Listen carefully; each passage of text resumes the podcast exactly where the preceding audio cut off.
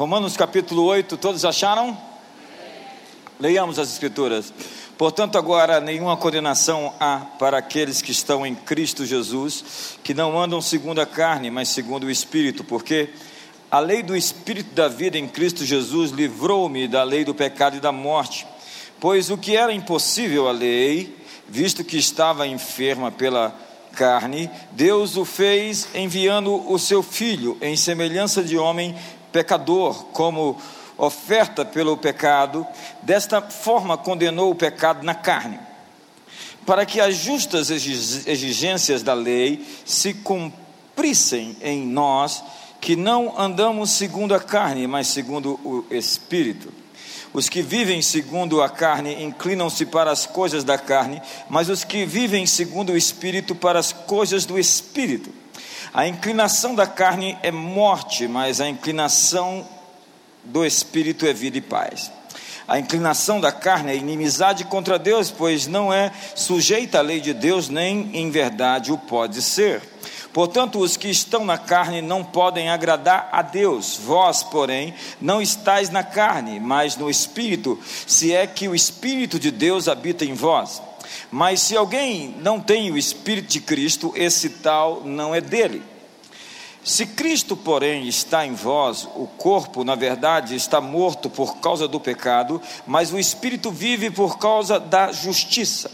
Se o espírito daquele que dentre os mortos ressuscitou Jesus habita em vós, aquele que dentre os mortos ressuscitou Cristo Jesus, vivificará também os vossos corpos mortais pelo seu espírito que em vós habita. De maneira que, irmãos, somos devedores não à carne, mas para viver segundo a carne, pois se viverdes segundo a carne, morrereis, mas se pelo Espírito mortificardes as obras do corpo, vivereis. Porque todos os que são guiados pelo Espírito de Deus são filhos de Deus. Pois não recebestes o espírito de escravidão para outra vez estardes em temor, mas recebestes o espírito de adoção, pelo qual clamamos, Abba, Pai. O mesmo Espírito testifica com o nosso espírito que somos filhos de Deus. Se nós somos filhos, logo somos também herdeiros, herdeiros de Deus e co-herdeiros de Cristo. Se é certo que com Ele padecermos, com, para que com, também com Ele sejamos glorificados. Estou certo de que as aflições desse tempo presente não se podem comparar com a glória em nós a ser revelada. A ardente expectativa da criação aguarda a revelação dos filhos de Deus, pois a criação ficou sujeita à vaidade não por sua vontade, mas por causa daquele que a sujeitou, na esperança de que também a própria criação será liberta do cativeiro da corrupção para a liberdade da glória dos filhos de Deus. Sabemos que Toda a criação geme como se estivesse em dores de parto até agora. Não só ela, mas também nós mesmos que temos as primícias do Espírito, também gememos interiormente, aguardando a adoção, a saber, a redenção do corpo. Continuemos, pois nós, nessa esperança somos salvos, mas a esperança que se vê não é esperança. Quem espera por algo que já tem? Se, porém, esperamos o que não vemos, com perseverança o aguardamos. Da mesma maneira, o Espírito nos ajuda em nossas fraquezas. Não sabemos que havemos de pedir como convém, mas o Espírito intercede por nós com gemidos inexprimíveis. E aquele que examina os corações sabe qual é a intenção do Espírito, porque, segundo a vontade de Deus, é que intercede pelos santos. Sabemos que todas as coisas cooperam para o bem daqueles que amam a Deus, daqueles que são chamados segundo o seu propósito, pois os que dantes conheceu também os predestinou para serem conformes à imagem do seu filho, a fim de que seja o primogênito de, entre muitos irmãos, e aos quais, aos quais e aos que predestinou, a esses também chamou, e aos que chamou, a esses também justificou, e aos que justificou, a esses também glorificou. Que diremos, pois, acerca dessas coisas? Se Deus é por nós, quem será contra nós? Aquele que nem mesmo poupou o seu filho, antes o entregou por nós, não nos dará também com ele todas as coisas? Quem fará qualquer acusação contra os escolhidos de Deus? É Deus quem os justifica. Quem os condenará? Pois é Cristo quem morreu, ou antes quem ressurgiu dentre os mortos, o qual está à direita de Deus e também intercede por nós. Quem nos separará do amor de Cristo? A tribulação, ou a angústia, ou a perseguição, ou a fome, ou a nudez, ou o perigo, ou a espada, como está escrito: por amor a ti somos entregues à morte todos os dias. Fomos considerados como ovelhas para o matadouro. Em todas essas coisas, porém, somos mais que vencedores por aqueles por aquele que nos amou, pois estou certo de que nem a morte, nem a vida, nem os anjos, nem os principados, nem as potestades, nem o presente, nem o porvir, nem a altura, nem a profundidade, nem alguma outra criatura nos poderá separar do amor de Deus que está em Cristo Jesus, nosso Senhor.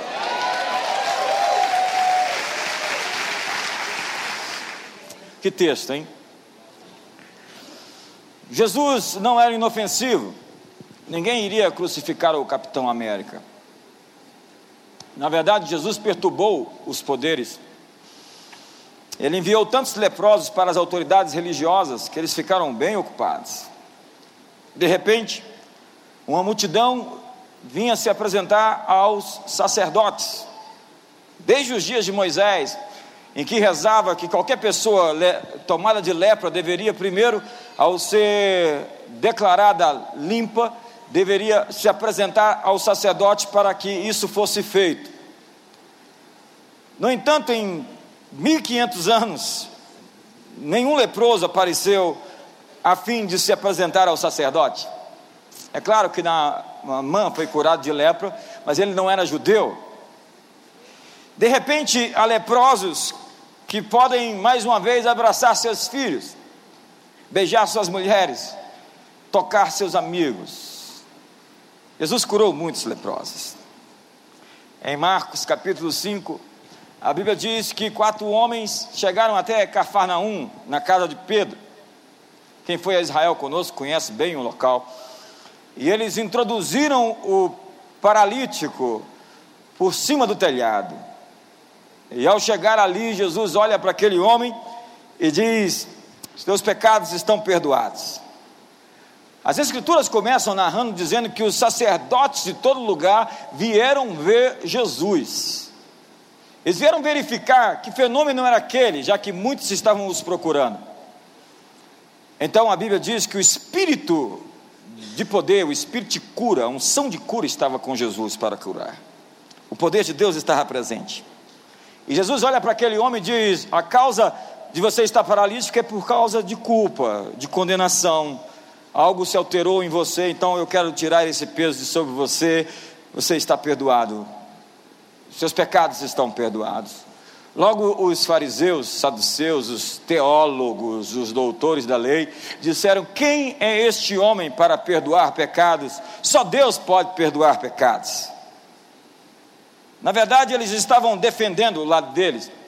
Eles precisavam que as pessoas continuassem indo até eles. Os fariseus querem Deus nos céus e não na terra. Mas agora, naquele instante, Deus está manifesto em carne.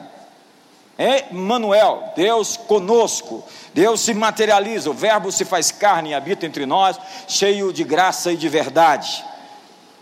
E ele desceu ao mundo porque nós não podíamos subir até ele. A religião é a religação, é a tentativa de se unir de novo a Deus. E os homens criaram milhares de maneiras de tentar chegar até Deus. E toda religião é uma busca de o um homem encontrar-se com Deus, mas Jesus é a busca de Deus se encontrar com os homens. Eu sou o caminho, a verdade e a vida, e ninguém vem ao Pai senão por mim. Os homens arrumaram pontes para ir até Deus, Jesus é a ponte de cima para baixo que Deus estabeleceu para nos linkar com o Pai. Pedro disse: Eu sei quem você é, você é o Cristo, filho do Deus vivo. A samaritana viu quem ele era, e ela anunciou a todos em todo lugar. O Bartimeu não tinha olhos para enxergar, mas mesmo sem olhos discerniu aquele que passava.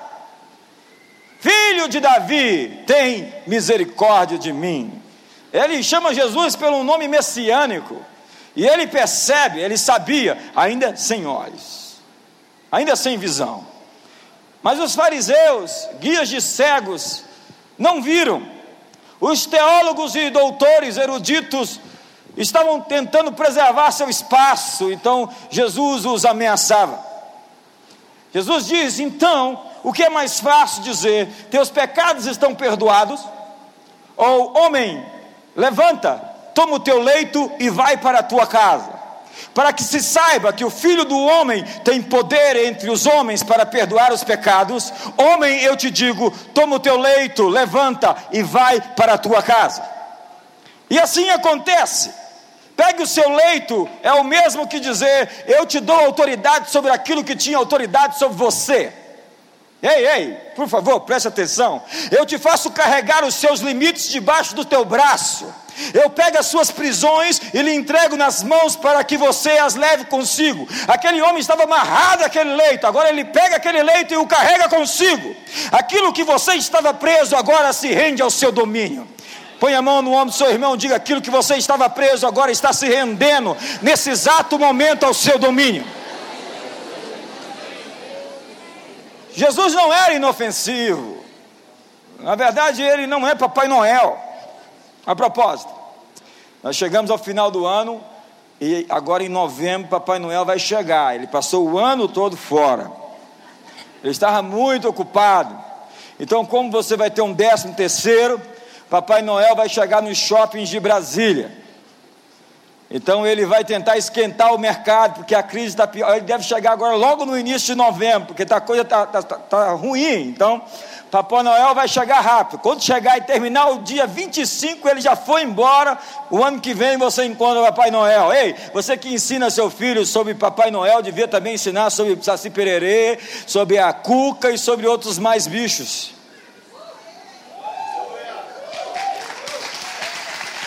Ah, mas Papai Noel é inocente, é não.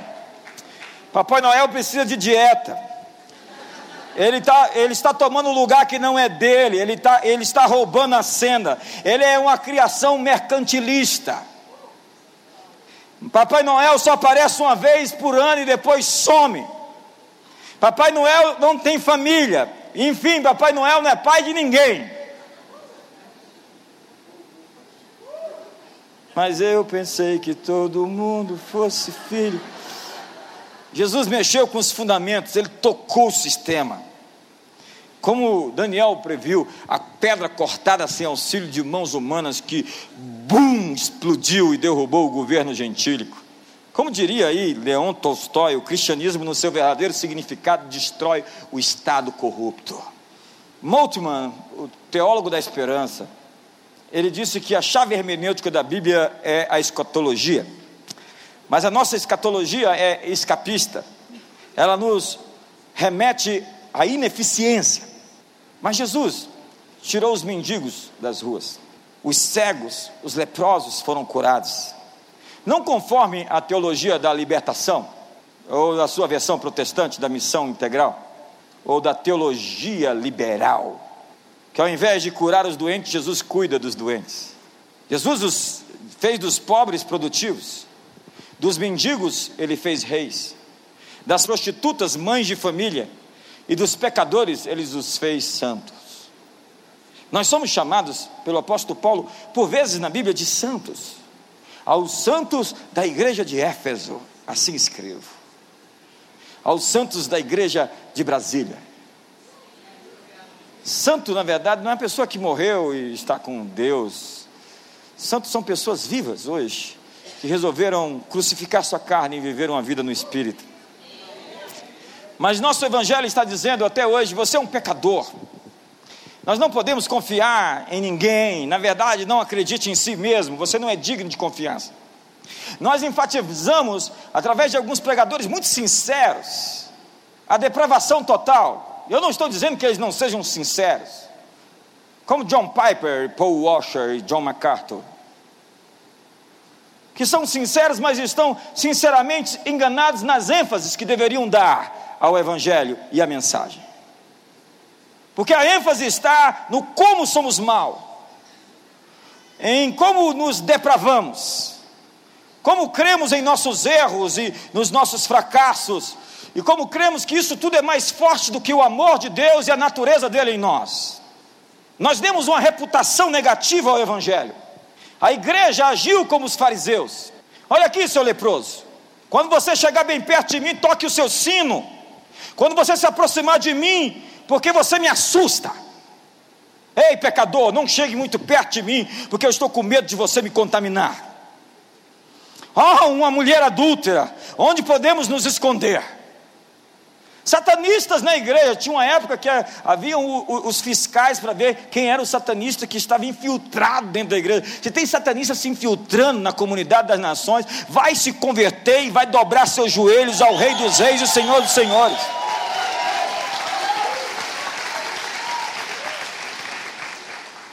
E a gente ficava assim: vamos caçá-los, vamos destruí-los. O medo nos governa. Nós temos a obsessão por regras. Vamos deixar todo mundo bem alinhado e bem soldadinho de chumbo. O discipulado se tornou uma manipulação, porque o pecado é tão poderoso. Mas não é isso que Paulo diz. Ele diz: o pecado não terá domínio sobre vocês, porque vocês estão vivendo agora com graça e com poder, revestidos por isso o pecado não vai dominar a natureza de vocês, porque a natureza de vocês é mais poderosa do que o pecado. A propósito, como você se orienta? Sob a lei, o pecado é contagioso. Sob a graça, a santidade é contagiosa. Sobre a graça, nós somos impermeáveis. Sobre a graça, a saúde é contagiosa. Não ensine seus filhos a terem medo. Ensine-os sobre o poder de uma nova aliança.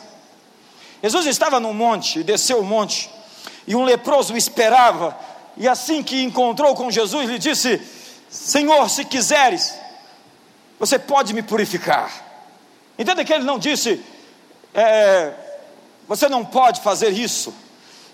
Não era uma questão de dúvida quanto acerca do poder de Jesus fazer, mas do querer Jesus fazer. Então Jesus disse: Eu quero ser limpo, e o tocou. Na antiga aliança, se você trocasse no leproso, você ficava imundo. Na nova aliança, você toca no leproso e o leproso fica limpo.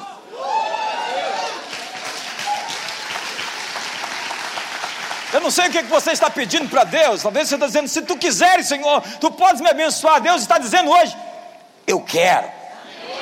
Ei, eu acho que você não me entendeu. Deus está dizendo para você: eu quero. Ei, eu quero te abençoar mais do que você quer ser abençoado. Essa é a nova aliança. Ele fez por nós um sacrifício perfeito. Seu sangue tem poder, não invalide o poder do sangue derramado no Calvário. Sua vida cristã não tem como objetivo, como algumas campanhas fazem, hoje eu vou passar um dia sem pecar, vou me esforçar ao máximo para viver sem um pecado, e vou me arrastar a semana toda para não pecar. Seu objetivo não é simplesmente não pecar, seu objetivo é reinar em vida por meio de um só, a saber, Jesus Cristo. Concentre-se na sua nova natureza. Concentre-se, ponha para fora a sua natureza celestial.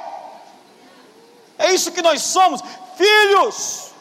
O filho remete, reflete a imagem do seu pai. Nós andamos como filhos na terra.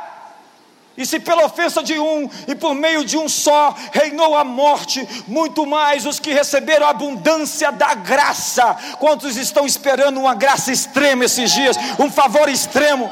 E o dom da justiça reinarão em vida por meio de um só, a saber, Jesus Cristo. Meu chamado não é para sobreviver, meu chamado é para reinar. Meu chamado não é para arrastar, meu chamado é para voar. Me ajuda aí, irmão. Você pode fazer melhor. Dá um brado de vitória aí essa noite. Paulo diz aos Gálatas: Quem vos fascinou? Quem vos enfeitiçou? Quem vos enganou? Qual era o problema dos, dos crentes da Galácia? Eles estavam tentando viver duas alianças ao mesmo tempo. Vocês estão tentando praticar duas alianças, vocês estão tentando viver em dois acampamentos. Em Gálatas 3, no verso 1, ele diz: Ó oh, insensatos Gálatas, quem vos fascinou a vós, ante cujos olhos foi representado Jesus Cristo como crucificado? Só isso quero saber de vós: foi por obras da lei que recebestes o Espírito ou pelo ouvir com fé? Sois vós tão insensatos, tendo começado pelo Espírito, é pela carne que agora terminareis? Os crentes da Galácia, como muitos de nós, na igreja do século 21, operavam sob o medo, sob a ameaça, sob a punição, sob a culpa. Eles deixaram a velha aliança e depois retornaram para ela. Amigo, muito que se chama de cristianismo hoje, no século 21, se chama velha aliança. Na verdade, há muita gente querendo ver cumprir profecias que já estão cumpridas. Em Cristo, centenas, milhares delas já se realizaram nele. Como, como Isaías diz: Oh, se fendesses os céus e descesses, se os montes tremessem diante da tua face, o céu se abriu um dia para nunca mais ser fechado. Em Cristo, Ele despojou os principados e potestades, os expôs à vergonha, ao desprezo e à ignomínia. Tem crente esperando se aliar com os judeus para construir um novo templo lá em Jerusalém. No capítulo 4, Paulo diz: Pois está escrito que Abraão teve dois filhos, um da escrava e outro da livre. O filho da escrava nasceu de um modo natural, mas o filho da livre nasceu mediante a promessa. Verso 24. Isto é usado aqui como uma ilustração, como uma metáfora. Essas mulheres, como alegoria, representam duas alianças. Uma aliança procede do Monte Sinai e gera filhos para a escravidão. Esta é Agar. Agar, o Monte Sinai. Dois filhos, Isaac e Ismael, compartilham do mesmo pai mas tem mães diferentes. O apóstolo Paulo, nesse capítulo, vai dizer que a nossa mãe é a nova Jerusalém, porque nós somos cidadãos, cidadãos do céu na terra. Nós estamos na terra, mas somos do céu, temos a natureza celestial dentro de nós. Porque se alguém está em Cristo, uma nova criatura é, tudo se faz novo e as coisas velhas ficam para trás.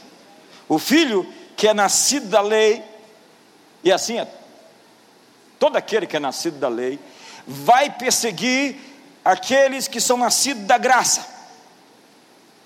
Se me vejo como um pecador, eu vou agir como um pecador.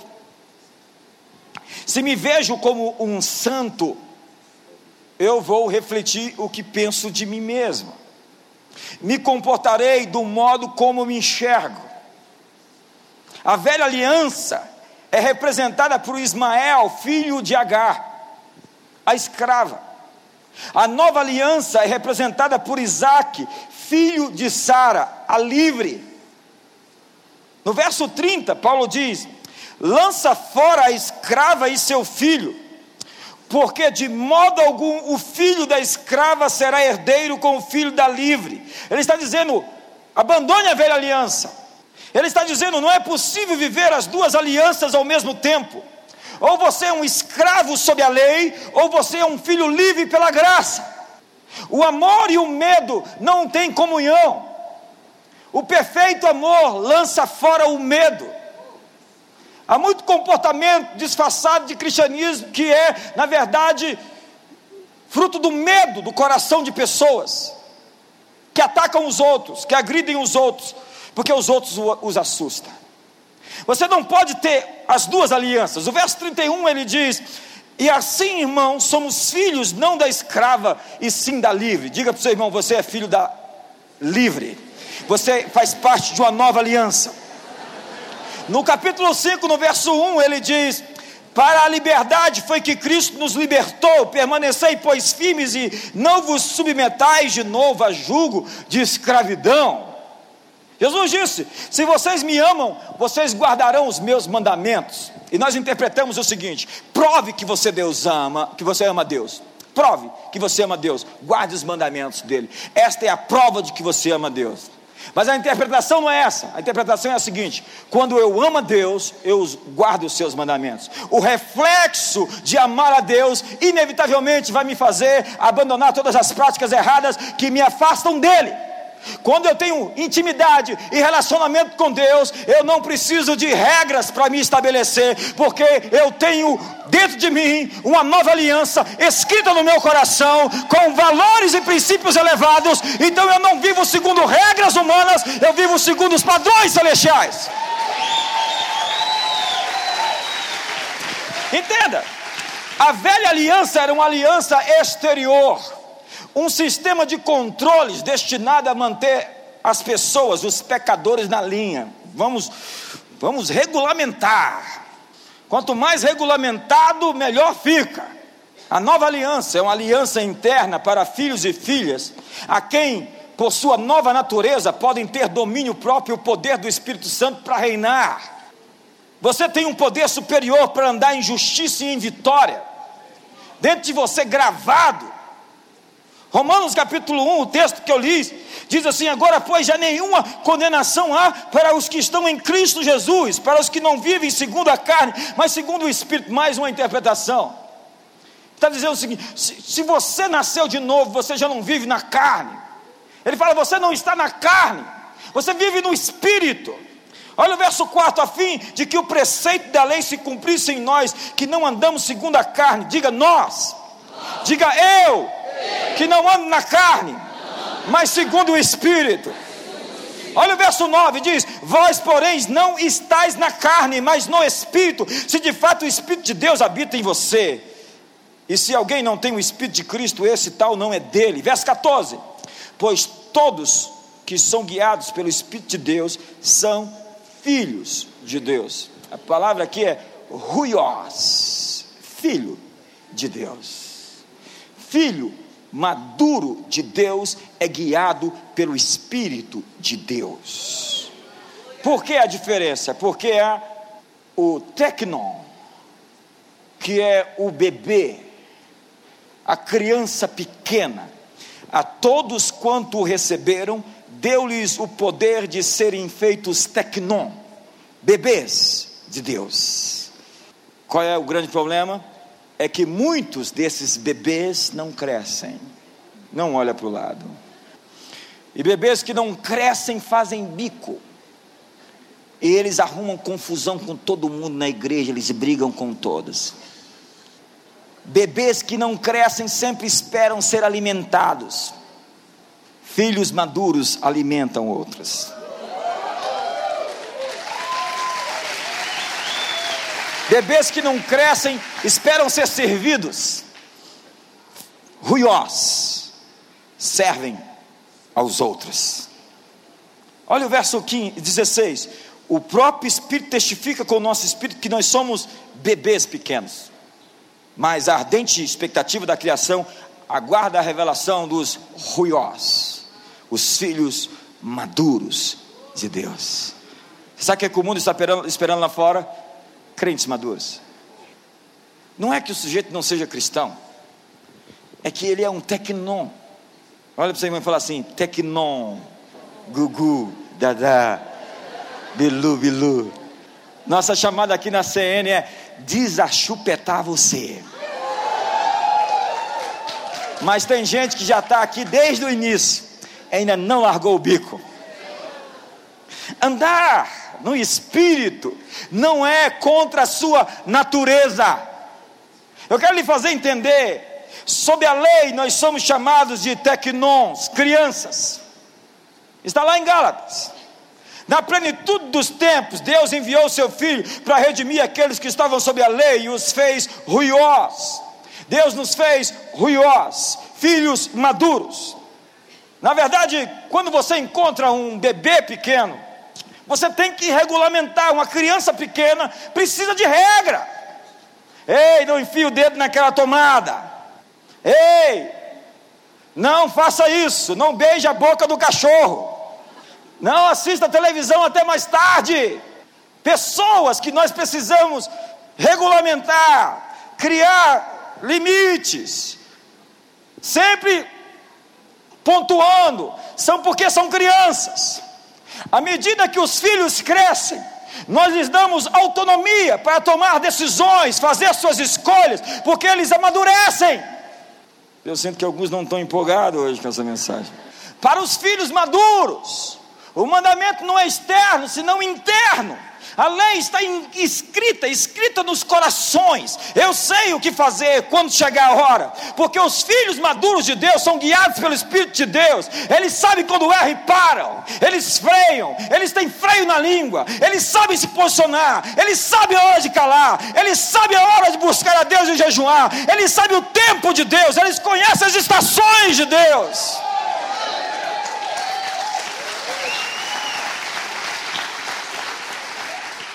A palavra ruiós representa, apresenta traços de caráter forte da personalidade do pai.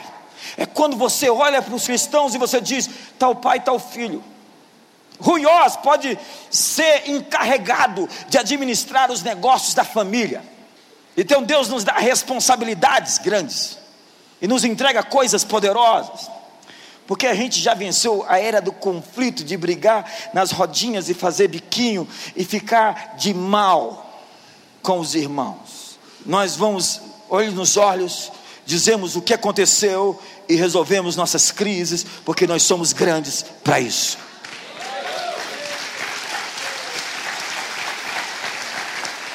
Eu sinto que alguns não estão empolgados hoje com essa mensagem. Ruiós é quando a natureza que nascemos como tecnon, nascemos como bebês, somos tecnons, mas a natureza, ela se transforma em caráter. Então agora eu ando na natureza de filho de Deus, no poder do caráter do Espírito de Deus, no fruto do Espírito. Fruto do Espírito é amor, paz, bondade, benignidade, fidelidade, mansidão, domínio próprio. Fruto é o resultado de onde eu enxertei as minhas raízes, não é simplesmente as consequências ou os hábitos. A Bíblia diz: as obras da carne são conhecidas. Da carne se fala de obras, do espírito se fala de fruto.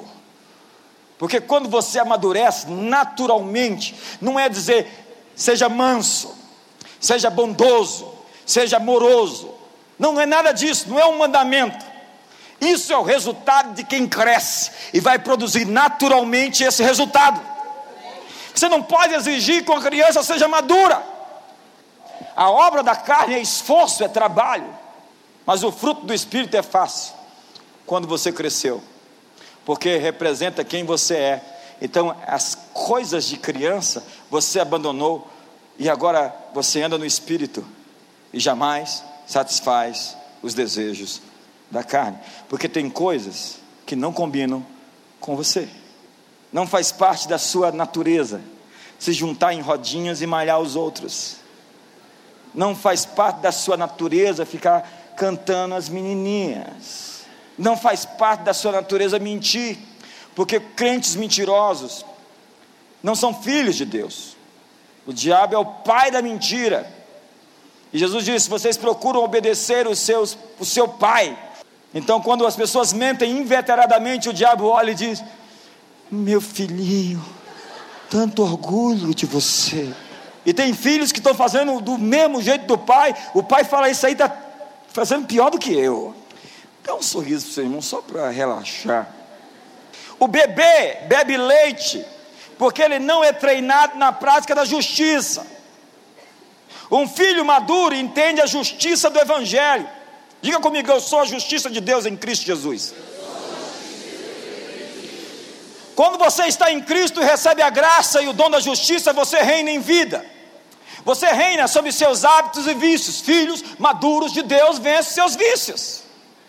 Nós dizemos, seja íntegro, seja honesto. E estamos falando de resultado. E Jeremias diz: pode o etíope mudar a sua cor, ou pode o tigre mudar as suas listras. Está falando de natureza. Poderiam vocês fazer o bem sendo maus? Deus não está falando dos frutos que produzimos, das nossas raízes que são responsáveis pelo fruto. Se você está andando na graça, você produz o fruto do Espírito. Na verdade, Para cumprir a lei é preciso muito esforço, mas andar no Espírito nos faz produzir o fruto do Espírito. A força do pecado é a lei, mas a justiça é uma dádiva que foi paga por Jesus. Disso que perguntaram a C.S. Lewis, o autor de Nárnia, um dos grandes apologistas da fé, qual a diferença do cristianismo e as demais fés do mundo? E ele disse: a graça. Como graça? Todas as religiões têm lei, têm princípios, têm mandamentos, mas só em Cristo nós temos graça. A lógica é: se você fizer o bem, lhe ocorrerá o bem. Se você fizer o mal, lhe virá o mal. Mas afirmar a alguém que ele pode receber o bem que não merecia, somente o Evangelho faz isso.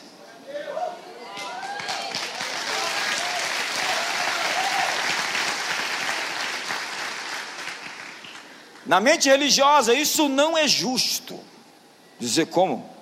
Aquele cara, perdoado, crente, eu conheço ele. Eu sei que ele é. Como? Agora com a Bíblia? Indo lá no CIA?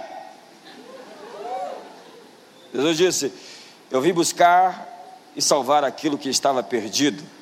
Você que pensa que não precisa ser curado, eu não vim para você, porque eu vim buscar os doentes.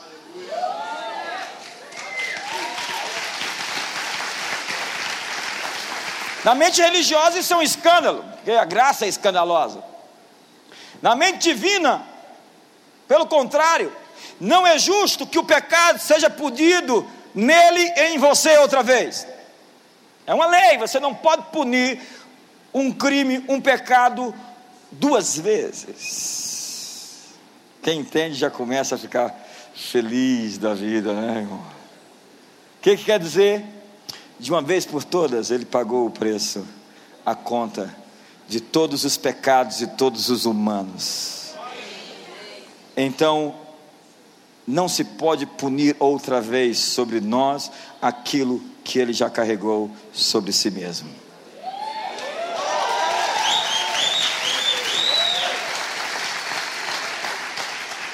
O mesmo pecado não pode ser punido duas vezes. Jesus foi ferido na cruz pelos seus pecados, essa é a máxima do Evangelho. Não é o seu desempenho, mas a obra dele. Jesus tomou o juízo sobre os meus pecados. Ele, agora, diante do trono da graça, exige a sua inocência, o seu perdão, a sua justificação. Justificados pela fé, temos paz com Deus, mediante o sangue do Senhor Jesus Cristo. Quem tentará acusação contra os eleitos? De Deus, se é Deus quem o justifica, ainda que os vossos pecados sejam vermelhos como a escarlata, todavia os torno mais alvos do que a neve.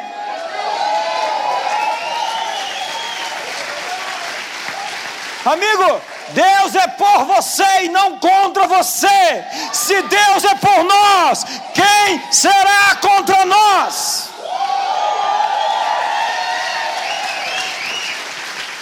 Em Cristo Ele está do nosso lado e não do outro lado, mas a justiça própria pode matar você. E Jesus, na verdade, Isaías diz: a vossa justiça é como trapo de imundícia. Judas se enforcou porque ele resolveu punir a si mesmo. Ele dizia: não é justo, eu tenho que me matar. Eu entreguei um inocente à morte, é demais.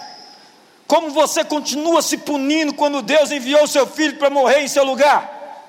Pedro negou Jesus, mas recebeu o seu perdão e o dom da justiça. A justiça é uma dádiva, a justiça é um dom. Ele foi lá e comprou na cruz, porque os seus pecados foram julgados nele. Diga para seu irmão: os seus pecados foram julgados em Jesus. Isso é uma boa nova. Isso é uma boa notícia. notícia. O Espírito do Senhor Deus está sobre mim, porque Ele me ungiu para pregar boas notícias. Mas tem pregador que parece que é propagandista, marqueteiro do inferno. Só faz propaganda de Satanás, do diabo. Como ele está furioso e nervoso. Ei, essa igreja prega Cristo, esse crucificado, ressuscitado, assentado à destra da majestade das alturas, e virá com poder e grande glória, e reinará pelos séculos dos séculos.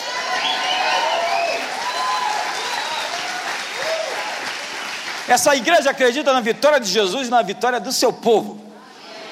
Que cada filho de Deus pode andar na vitória de Jesus, porque a vitória de Jesus é a sua vitória. Ele conquistou por nós a vitória e nos deu a chave. E a humildade está em receber o perdão e a graça. Eram nove horas da manhã, quando Jesus foi crucificado. E sobre ele caiu todo o peso de todos os pecados de todos os homens, aqueles que nasceram e aqueles que ainda haveriam de nascer. O tempo verbal no grego, quando fala que o pecado foi julgado, punido, que ele destruiu o pecado na sua carne, é um ato único, que nunca vai se repetir outra vez. De uma vez por todas, ele destruiu o poder do pecado. Então você não tem um karma de outra vida para pagar. Porque nada tão injusto como viver, nascer numa vida para pagar a conta de outra. Vamos aí, me ajuda aí, irmão. Se, se ajuda aí. Já nasce com dívida. Aqui nessa comunidade as, as crianças já nascem com crédito. Elas têm agora o CN Kids, elas emprestam para quem quiser a área delas. Agora os adolescentes estão pegando emprestado. E agora o, o, os jovens up estão querendo pegar. Pergunta para as crianças se elas vão emprestar. Amigo, isso é lindo.